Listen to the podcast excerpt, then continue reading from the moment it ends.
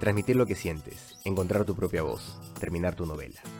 Hacer literatura implica recorrer un largo camino, que va más allá de tener una buena idea y ponerla sobre el papel. Bienvenido al show de la narrativa. Soy Carlos de la Torre Paredes y estoy aquí para enseñarte todo lo que sé sobre el arte de escribir. ¿Qué tal amigos? Bienvenidos a este sexto episodio del show de la narrativa. El día de hoy hablaremos de por qué es recomendable iniciar la historia el peor día de la vida de nuestro personaje. Antes que nada, quisiera recordar que esta es una frase bastante común, bastante utilizada por escritores. La verdad no tengo idea quién la acuñó, pero se la he escuchado a muchos escritores. La primera vez que la escuché fue al escritor Cromwell Jara en un taller de narrativa que llevé con él en la Universidad Villarreal. Para comenzar, podríamos recordar los tres tipos de inicio clásicos, el ab ovo, el in media res y el extrema res. Ab ovo significa desde el huevo. Es un término acuñado por Ovidio cuando analiza la Iliada. Él dice que la Iliada funciona porque inicia en media res y no ad ovo, como podía haber sido, haciendo referencia al nacimiento de Helena de Troya.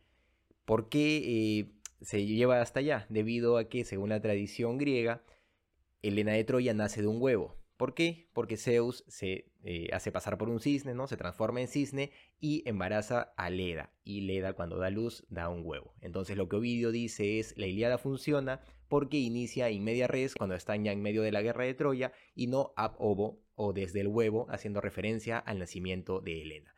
In media res, como ya les comenté, implica que se toma la narración en mitad de la acción. Esto quiere decir que ya nuestros personajes o nuestro personaje está realizando algo, ya está en medio de la búsqueda de su objetivo y es en ese momento en donde se introduce la historia. Entonces, sin media res es en medio de la acción, ¿no? En mitad de la acción. Y extrema res, que es el último, eh, el último tipo de inicio clásico, refiere a iniciar desde el final, ¿no? Hay posibilidades con esto, puede iniciar desde el final, saltar al medio, luego, luego al inicio, uno ya ve cómo lo va armando, pero también debemos considerar que existen otros tipos de narrativa más eh, alternativa, ¿no? Por ejemplo, la narrativa fragmentaria, lo que implica que se va construyendo como que por retazos, ¿no? Diversas historias que van armando algo más grande cuando se ve el esquema completo, el mapa completo. Entonces, tres tipos de inicio clásicos y consideremos también la narrativa fragmentaria. Sin embargo, es recomendable iniciar el peor día de la vida del personaje, sea cual sea eh, nuestro, nuestra forma de iniciar, sea apobo, media res, extrema res, o nos decidamos por una narrativa fragmentaria, asumamos que lo que debemos narrar, no por regla, pero sí por recomendación, debería ser el peor día de la vida de nuestro personaje. ¿Esto por qué?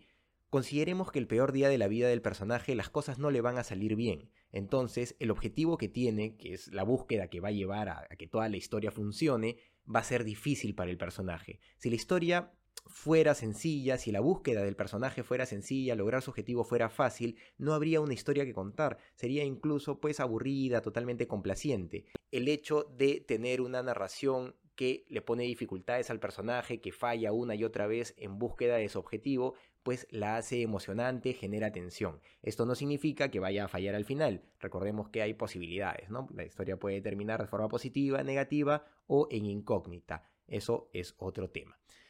Además, la posibilidad de avanzar en el peor día de la vida del personaje va a fortalecer lo que ya habíamos venido hablando la semana pasada cuando vinculamos al personaje y el objetivo. Recordemos que el personaje y el objetivo son inseparables. Entonces, como les había dicho, el personaje va a estar intentando lograr ese objetivo y va a tenerla muy difícil. Esto eleva la tensión y nos va a facilitar de una forma muy práctica llegar pues a la crisis, al clímax y luego determinar las consecuencias de lo que podría suceder. Así que amigos, recordemos que para iniciar nuestra historia lo recomendable es pensar en el peor día de la vida de nuestro personaje. Si lo hacemos de esa forma, muy probablemente tengamos una historia que funcione bien. Y pues, ¿cómo logramos esto? ¿No? ¿Cómo logramos que sea el peor día de la vida del personaje?